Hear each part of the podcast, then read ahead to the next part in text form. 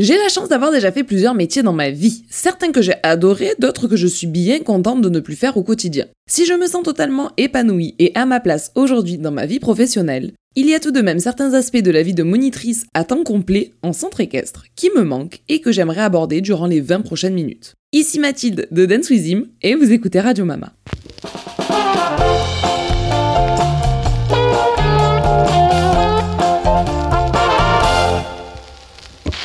Coucou ma team tournesol, c'est une maman pleine de vie et pleine d'énergie que vous retrouvez aujourd'hui et cela en partie grâce à tous vos commentaires à propos de mon dernier podcast de la semaine dernière. Nous l'avons enregistré à deux avec ma sœur et plusieurs d'entre vous m'ont avoué s'être tapé leur meilleur fou rire en nous écoutant et ma foi. Si vous faites pipi à la culotte, moi, ça me met en joie. Aujourd'hui, j'ai envie que nous parlions de mon métier de cœur, celui de monitrice d'équitation. Je vous en ai euh, quelquefois rabattu les oreilles, mais il est vrai que depuis toujours j'ai ce côté très pédagogue, j'adore enseigner, j'adore transmettre, et bon, ben ça c'est plus du tout un scoop pour euh, tous les gens sur internet, mais je crois que j'aime bien les poneys. Et donc, monitrice d'équitation, c'était clairement mon métier de cœur. Je savais depuis toujours que ça serait le métier que j'aurais envie de faire. J'en parlais déjà alors que euh, j'avais un bon galop 1 à mon actif et que j'étais euh, une jeune fille. Euh, bah, quand j'ai commencé l'équitation, j'avais 14-15 ans, donc voilà. 14 ans, galop 1, et je me disais un jour, je serai monitrice d'équitation. À ce moment-là, évidemment qu'il y a un maximum de gens qui s'amusent à te mettre non pas des bâtons dans les roues, mais des troncs d'arbres dans les rouages, et qui te disent Ah, tu n'y arriveras jamais. Eh ben, Dix ans, même pas, six ans plus tard, j'étais diplômé, BPGEPS sous le coude et je partais donner mes petits cours. Sur le long terme, il y a certains aspects de ce métier-là, et je savais malheureusement depuis longtemps qu'il pêcherait un jour, mais qui ont fait que je ne pouvais plus ou ne voulais plus être monitrice d'équitation en centre équestre tout le temps, tout le temps, tout le temps, tout le temps à temps plein. Les aspects justement, peut-être que j'en ferai tout un épisode de podcast, mais c'est entre autres le fait que ce soit un métier entre guillemets de service, en tout cas de loisir, voilà, et donc de devoir travailler quand les autres ne travaillent pas, comme j'avais envie d'avoir une vie de famille, je voulais pas passer mes vacances scolaires que j'aurais pu passer avec euh, mon ou mes enfants à travailler, sauf que moniteur d'équitation, eh ben tu fais que ça. Je ne voulais pas non plus passer mes mercredis après-midi entiers à travailler, alors qu'en tant que moniteur d'équitation, tu ne fais que ça. En gros, ce qui m'embêtait principalement avec ce travail, c'était que si j'avais moi-même des enfants, je passais les temps de repos de mon enfant à être en train de divertir et de passer du temps avec les enfants des autres et je les aime beaucoup hein, les enfants des autres mais ça m'embêtait de pas avoir du temps avec mes gosses quoi. Donc ça c'était un point vraiment important de pourquoi j'ai arrêté d'être monitrice d'équitation, c'était pour avoir du temps pour ma famille, mais également on va pas se mentir parce que euh, bah, c'est un métier qui est épuisant, éprouvant physiquement.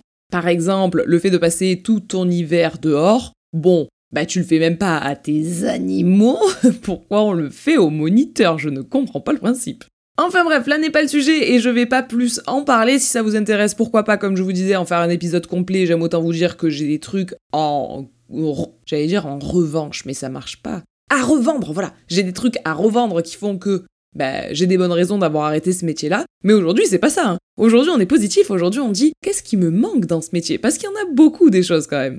J'attire votre attention aussi sur le fait que actuellement je continue à donner des cours d'équitation parce que bien sûr que si c'est mon métier de cœur, je continue à en faire au moins une partie, je garde un petit pied dedans, ok?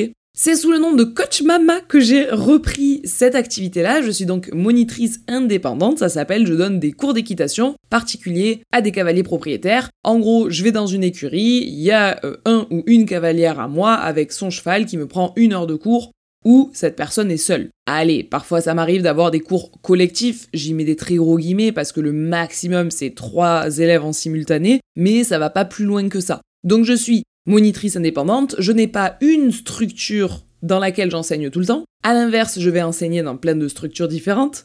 Je n'ai pas un seul et même emploi du temps, le même toutes les semaines, avec le samedi de 9h à 10h mégalo 3, de 10h à 11h mégalo 5, de 11h à midi mes baby poney, ça, c'était le cas quand j'étais monitrice en centre équestre. Maintenant que je suis monitrice indépendante, et eh bah ben, des fois le lundi à 14h j'ai machine, le mercredi à 19h j'ai machin.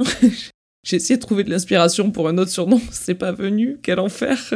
Mais bref voilà, les grosses différences c'est que monitrice indépendante, ben là en tout cas pour moi c'est un plaisir à côté, c'est un petit plus, mais c'est pas mon activité principale et je fais pas que ça de mes journées.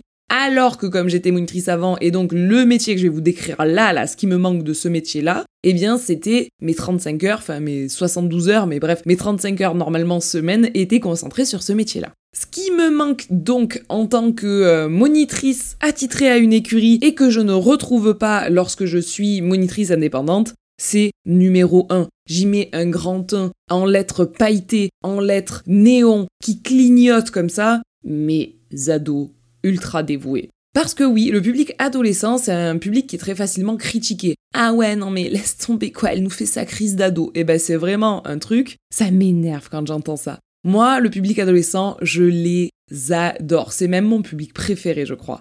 J'aime bien parce qu'on est confronté à des encore un peu enfants, mais un petit peu adultes. En gros, tu discutes avec des personnes qui ont des idées très arrêtées, mais qui à la fois sont en train de se construire sur plein de points, et donc, euh, ben, hmm, t'as l'impression qu'ils sont butés et qu'ils croient avoir compris la vie, puis quand tu discutes avec, finalement t'as une ouverture d'esprit incroyable, t'as euh, une curiosité souvent qui est folle, et bon bref, moi le public ado, ça a toujours été un public avec lequel je m'entends bien. Et puis je sais pas, il y, a, le bon feeling. J'aime bien les brancher, mais comme ils voient que je suis méga méga bienveillante avec eux, ils sentent bien que c'est pas de la moquerie qui est sincère, c'est vraiment du 42e degré. Et du coup, je les branche, ils me branchent, on s'entend bien. Bref, j'adore, j'adore les ados. Alors peut-être que je vous dis ça parce que euh, ce ne sont pas mes ados. Je pense qu'en tant que parent, parfois, les ados sont insupportables et les ados des autres sont toujours plus sympa que tes ados à toi. Quoique, même ça, je suis même pas sûre. Il y a plein de parents qui s'entendent bien avec leurs ados et franchement, euh, ouais, je pense qu'en fait, c'est vraiment un cas par cas. Mais bon, autant vous dire que, un peu chez les adolescents, t'as l'impression que l'herbe, elle est toujours un petit peu plus verte dans le pré d'à côté, quoi. Moi, ce que j'appelle mes ados dévoués, c'était que j'avais fait tout un crew autour de moi. Si j'ai plein de défauts, j'ai bien une qualité qui revient facilement, c'est le fait de réussir à créer un groupe autour de moi dans, dans la vraie vie, en tout cas, dans toutes les écuries où je suis passée. J'étais la monitrice où euh, assez rapidement, il y a une équipe qui se forme autour, il y a euh, du monde qui se met en route et qui vient m'aider et qui a envie de me filer un coup de main et qui est dans l'interaction. Et enfin voilà, j'avais, enfin j'ai cette facilité-là à créer autour de moi un groupe, une équipe. De toute façon, il y a qu'à voir, hein, regardez, euh, sur les réseaux sociaux, c'est exactement ce qu'on fait. Mine de rien, sans s'en rendre compte, sur les réseaux sociaux, je crée une équipe autour de moi. Plus une équipe de personnes physiques, palpables que je croise dans la vraie vie, mais une équipe de personnes qui sont des vraies personnes, mais qui sont derrière leurs écrans. Sur les réseaux, vous êtes plus de 500 000 à nous suivre, donc je crois qu'on peut dire que j'ai quand même un petit peu cette euh, capacité-là à créer du monde autour de moi, non?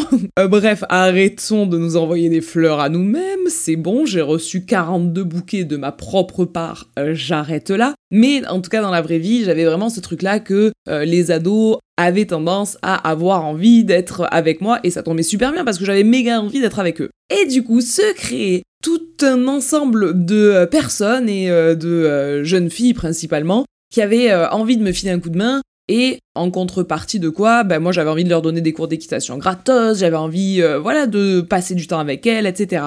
Et donc, s'il y a bien un truc qui me manque de ouf, ce sont toutes mes ados. Évidemment, je peux pas euh, vous dire ces mots-là sans avoir une immense pensée particulière à tout un groupe euh, d'ados, justement, de mes dernières écuries que j'aime très très fort et que je considère comme étant mes premiers enfants. Voilà, moi, elles me considèrent comme leur mère d'adoption. Sachez que c'est réciproque. Du coup, j'ai beaucoup d'enfants déjà. Mais ce sont des jeunes filles que j'ai vu grandir, que j'ai vu évoluer et j'ai adoré partager ces moments-là avec elles. Euh, on a su euh, bah, se prendre la tête quand il le fallait, mais on a su aussi vivre des moments de grand fou rire, des moments de calme, des moments de réflexion sur l'équitation ou pas. Et surtout, on a su aussi vivre des moments difficiles, puisque euh, ce que j'aimais bien avec euh, ces filles-là, c'est qu'elles me faisaient assez confiance pour venir se confier à moi, que ce soit sur des problèmes avec leurs chevaux, ou sur des problèmes à la maison avec leur famille ou avec euh, leurs petits copains, avec leur toute leur première fois, que ce soit première fois face à la cigarette, première fois face à des trucs un petit peu plus graves, première fois, enfin bon bref, tous ces trucs là, j'ai pas envie d'en parler plus pour respecter leur intimité, mais voilà, c'était des groupes d'ados que j'ai adoré parce que bah, on a créé plus qu'une simple relation monitrice slash cavalier. Autre chose qui me manque beaucoup, et c'est bien la preuve que euh, beaucoup de publics différents me plaisent, ce sont mes enfants trop mignons. Et par là, j'entends les pitchounes. Allez, à partir de 6 ans jusqu'à 8-10 ans, moi, j'adorais ce public-là. Je vous en ai déjà parlé il y a un ou deux épisodes, mais c'est typiquement les petits avec qui j'instaurais les câlins groupés avec chacun d'entre eux en début de cours. À chaque fois, c'était le groupe des Warriors, et vas-y qu'on se dépasse, etc. Et j'adore pouvoir donner des cours comme ça à des groupes d'enfants, puisque je me disais que j'étais la base de leur premier rapport avec l'animal. Enfin, avec l'animal, avec le cheval en tout cas. Parce que pour beaucoup d'entre eux, j'ai été leur première monitrice. Pour beaucoup d'entre eux, quand tu viens prendre des cours d'équitation que t'as 4 ans, 5 ans, 6 ans, eh bien ce sont tes premiers cours d'équitation, c'est là que tu commences. Et donc je suis la première référente officielle à leur avoir appris des choses concernant notre si belle passion. Et je suis ravie de me dire que, eh bien, à toute cette génération-là de mini cavaliers, j'ai réussi à leur inculquer un truc qui était super important pour moi, c'est que le cheval ou le poney, ça passe toujours, avant le sport et l'équitation. Et du coup, en ayant créé ça, en euh, les ayant orientés dans cette voie-là, eh ben je sais que j'ai créé à ce moment-là des générations de cavaliers qui préféraient faire les soins à leurs chevaux que grimper dessus coûte que coûte. Alors attention, hein, me faites pas dire ce que j'ai pas dit. Pour certains d'entre eux, c'était déjà naturellement le cas. Il y a des gens qui préfèrent naturellement faire les soins que d'être dessus, d'autres moins.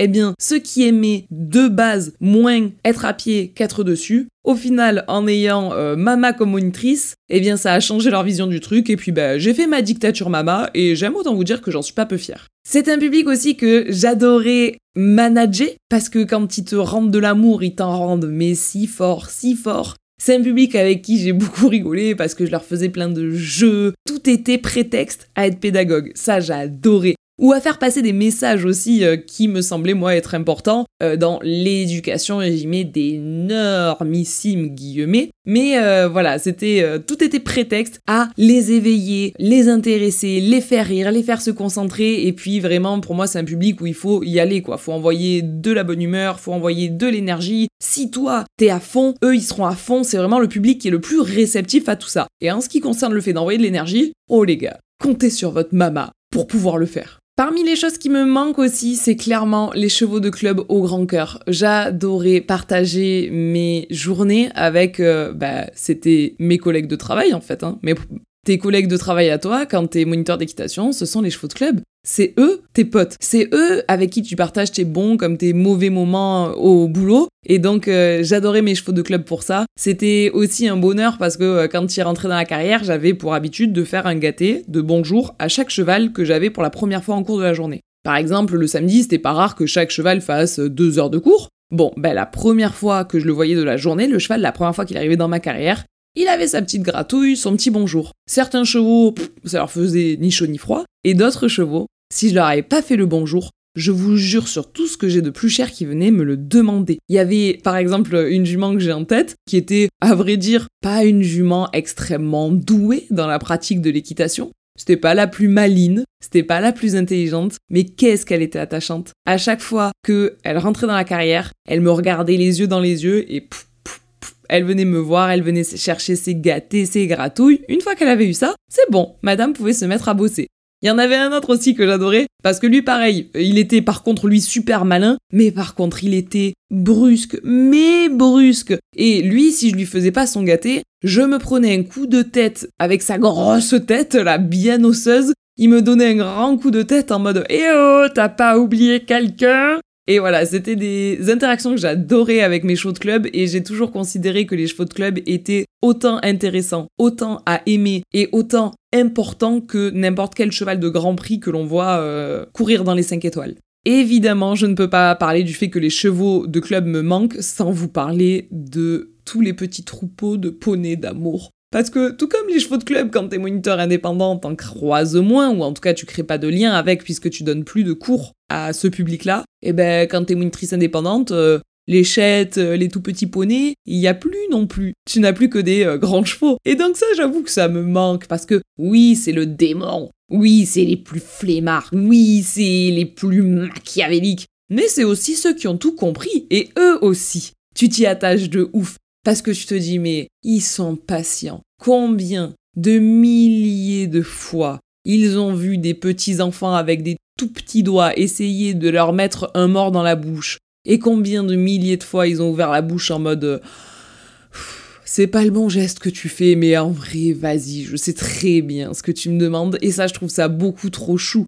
Combien de kilotonnes de sensations ils ont fait découvrir à des enfants. Moi, je trouve que les poneys de club comme ça, ils sont souvent sous-cotés. Souvent, on s'en sert pour mettre des poneys à la queue leu et euh, advienne que pourra, tant que le premier de la queue leu est dressé, les autres, ils ont juste à suivre bêtement. Moi, je n'ai vraiment pas opté pour ça avec mes poneys de club. Mon objectif, c'était justement de considérer les poneys comme étant des animaux intelligents, intéressants et capables. Et donc, j'avais vraiment pour objectif depuis toujours d'avoir des poneys qui soient capables de ne pas faire de la queue leu. Les enfants, leur première année de poney, faisaient un petit peu de queue leu, on appelle ça monter en reprise, mais très très très très rapidement, c'était important de faire ce que j'appelais les détentes individuelles. Et j'avais des cavaliers qui étaient galop 1 poney, donc vraiment un niveau de je commence tout juste l'équitation, d'accord C'est l'équivalent de l'ourson au ski. Eh bien, ils étaient galop 1 poney, et malgré ça, ils savaient, avec leur poney de club, leur Shetland de club, faire des volts individuels, diagonales, doublés dans la longueur, doublés dans la largeur, etc.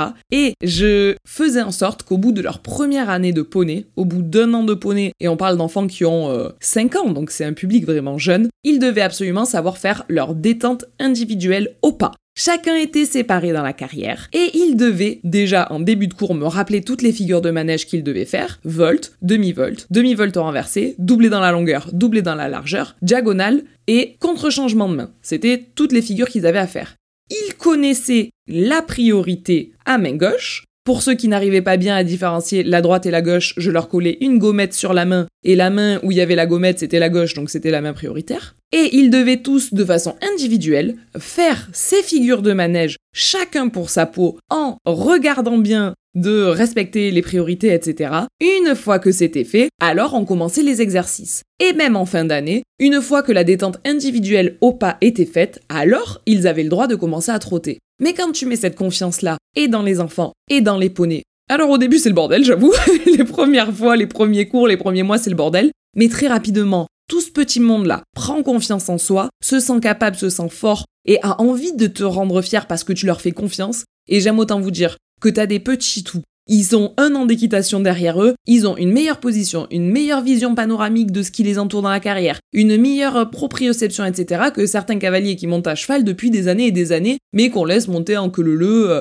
parce que soit la cavalerie n'a pas été travaillée dans le bon sens, soit le moniteur veut pas se prendre la tête avec, soit la structure n'autorise pas ça parce qu'il fonctionne comme une structure vieillissante à mon goût. C'est vraiment à mon goût, à mon idée. Mais en tout cas, moi, voilà, les poneys, vu que c'était ça ma vision euh, de l'équitation qui me semblait intéressante et intelligente, eh ben, à la fin, les poneys, ils se prenaient de ouf au jeu. Et certains poneys qui étaient un peu vieillissants, inintéressés quand je suis arrivée dans l'écurie, 3 4 ans plus tard, à force de passer de poney qui fait juste de la queue leu à poney qui est euh, unique en fait, qui est seul dans la carrière, qui doit écouter son petit cavalier mais qui fait quelque chose d'autre que juste suivre la queue du cheval de devant, et eh ben c'est des poneys où la vie elle revenait dans leurs yeux, je vous jure que c'est vrai. Bon bref, fin de dictature mama, mais en tout cas, le troupeau de poneys d'amour c'était vraiment un point qui était important pour moi. Autre chose qui me manque beaucoup, c'est sortir toute ma team en concours. J'adorais ça pouvoir aller en concours, euh, même si ça a demandé de se lever très très tôt le matin, même si ça a demandé beaucoup d'organisation de ma part parce qu'on n'avait pas de transport au club, on était obligé de passer par un prestataire extérieur, etc. Bon bref, les concours c'est toujours un peu un, casse-tête, mais qu'est-ce que ça me manque de sortir toute l'équipe? Ça m'est arrivé d'avoir jusqu'à 15 ou 16 cavaliers à sortir en concours, 16 cavaliers qui faisaient tous au moins deux tours. Ça fait donc 32 coaching à faire dans la journée. Quand t'es seule monitrice, je vous jure que ça fait beaucoup. 32 coachings divisés en 4, 5 ou 6 épreuves différentes, donc euh, les recos à chaque fois, etc. Bon bref, oh, ça fait euh, beaucoup, beaucoup, beaucoup de boulot dans la journée, mais alors quelle fierté Et sachez d'ailleurs, je vous le place ici, puisque je suis dans un jour où je m'envoie un maximum de fleurs. Le dernier concours que j'ai fait avec euh, ma team, qui s'appelait évidemment la team d'Enswizim, comment pourrait-il en être autrement? Eh bien, le dernier concours qu'on fait, il m'offre la première place. Le, sur, oh, il s'agirait d'apprendre à parler, c'est l'émotion qui prend le dessus, c'est l'émotion qui prend le dessus. Il m'offre donc la première place, le podium, la médaille d'or en, tenez-vous bien, club 4, club 3, club 2, club 1. nous courons dans quatre épreuves, Nous remportons les quatre épreuves. Il y a quoi maintenant? Comme j'étais fière, les gars, comme j'étais fière. Et en club 2, je crois, club 2 ou club 3 Club 2, je crois. On a même euh, les trois médailles, bronze, argent et or. Et là, votre mama. Là, les chevilles, je vous raconte pas comme elles triplent de volume. Ça passe plus les portes, je vous dis pas la fierté de la mama ce jour-là. Lorsque j'ai fait ma liste de tout ce qui me manque, j'avais aussi noté la fierté de voir leur évolution. Mais ça, à vrai dire, avec le recul, c'est pas si vrai. Puisque le thème ici, c'est de vous dire les choses qui me manquent en tant que monitrice de club et que je ne retrouve pas en tant que monitrice indépendante, Bon, ben clairement, voir leur évolution, heureusement que j'en vois une aussi quand je suis monitrice indépendante. Du coup, bah c'est un point qui me rend fier quoi qu'il arrive. Que je sois monitrice avec plein plein plein plein plein de cavaliers autour ou monitrice indépendante, quoi qu'il arrive, quand je vois mes élèves progresser, je vous jure que c'est une fierté de ouf. Quelque chose qui me manque aussi et que je ne fais plus depuis que je suis monitrice indépendante, c'est de prendre le temps de discuter avec les parents de mes élèves. Puisqu'en tant que monitrice indépendante, j'ai énormément de cavaliers majeur. Je n'avais d'ailleurs qu'une seule mineure jusque-là et mon cœur saigne, elle est partie faire ses études donc je ne l'ai plus autant régulièrement que ce que j'avais avant et euh, c'est dommage parce que j'aimais beaucoup passer du temps avec cette jeune fille.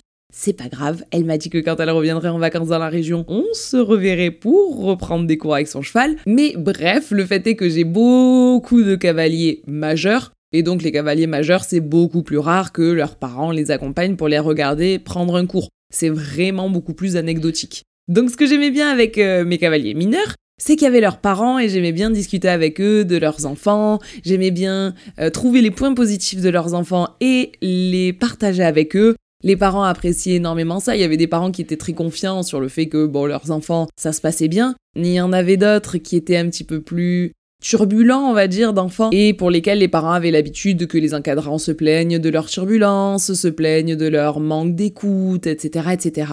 Et puis, ben, j'essayais de pas faire ça, justement. De pas être toujours en train de faire un reporting négatif sur un enfant où tu sens bien que effectivement c'est un enfant qui est pas pratique, qui est pas évident. Et c'est sûr que la, la, première chose qui te vient en tête quand il s'agit de cet enfant, c'est de dire oh, bah, ça serait bien qu'il écoute un petit peu plus parce que là il est casse-pied. Eh ben non en fait. J'essayais de dire bon, alors, c'est vrai qu'il y a des fois où c'est pas le plus attentif. Par contre, il a, et j'essayais de contrebalancer un défaut par trois compliments, vous voyez ce que je veux dire? Ça, j'avoue que je m'en suis toujours félicité de le faire comme ça, parce que euh, il m'est arrivé plusieurs fois dans ma carrière d'avoir des parents qui étaient très très très très reconnaissants de ça que je sois pas en train de d'être la énième personne qui leur explique à quel point euh, leur fils ou leur fille est difficile, mais d'être quelqu'un qui le considère comme un humain avec des défauts, mais aussi des qualités, et que je vois pas que les défauts de l'enfant. Donc discuter avec les parents, euh, bah, c'est un truc qui manque, et que ce soit des parents d'enfants cool, comme des parents d'enfants plus particuliers, uniques, comme vous voulez.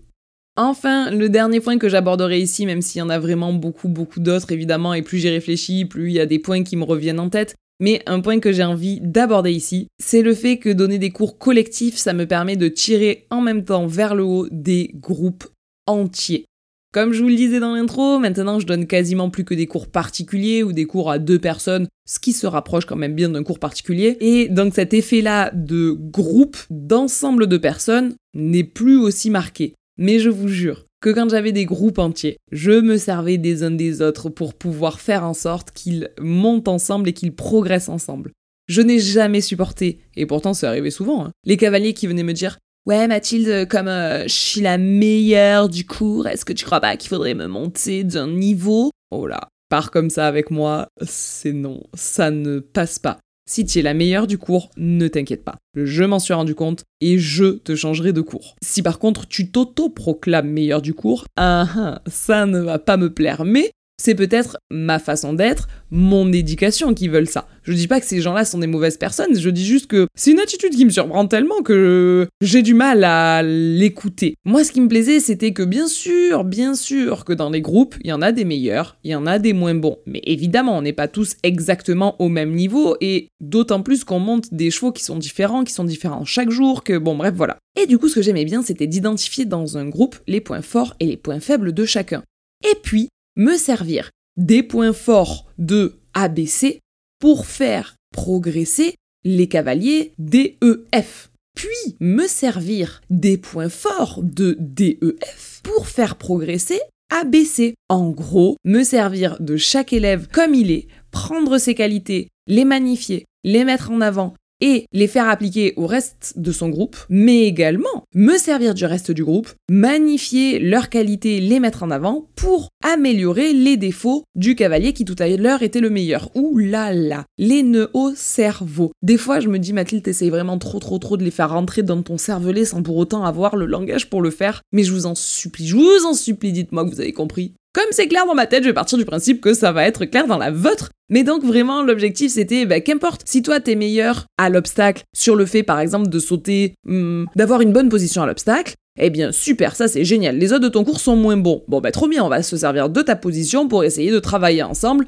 vers l'objectif qui est obtenir ta position à l'obstacle. Par contre, peut-être que toi, en termes de ressenti sur tout ce qui est travail latéral en dressage, tu seras un petit peu, un petit peu moins bon. Mais l'autre personne de ton groupe, elle, elle aura bien compris, elle aura bien saisi. Bon, ben super, cette personne-là servira d'exemple. En gros, chacun à votre tour, en tant que mes élèves en cours collectif, il y a des moments où vous allez briller, et des moments où vous allez un petit peu plus vous inspirer. Donc un coup on inspire, un coup on est inspiré par les autres et donc le groupe progresse ensemble. Et c'est vraiment ce truc de tirer le groupe vers le haut par le groupe que j'adorais en tant que monitrice en club. J'ai encore plein de points que j'ai envie d'aborder, comme par exemple passer des soirées entières à discuter entre les moniteurs des autres cavaliers, les moments que j'ai pu partager avec les cavaliers, des moments vraiment très euh, euh, intimes presque, avec euh, des bivouacs où on dormait en tente, avec des week-ends entiers passés ensemble. Mais également, il y a le fait de travailler, de monter les chevaux de club pour pouvoir les rendre utilisables, entre gros guillemets, en cours qui me manquent. Bref, il y a vraiment tellement de points que je pourrais pas tous, tous les citer ici. J'avais juste envie de rendre un petit hommage à ce si beau métier que j'aime tant. J'espère profondément que vous avez passé un bon moment en ma compagnie, moi qui ai eu envie aujourd'hui de replonger ma tête dans une période que j'aimais bien. Je vous laisse m'attribuer 5 étoiles sur ce podcast. Moi, je vous fais moi tout plein de gros bisous et je vous dis à très bientôt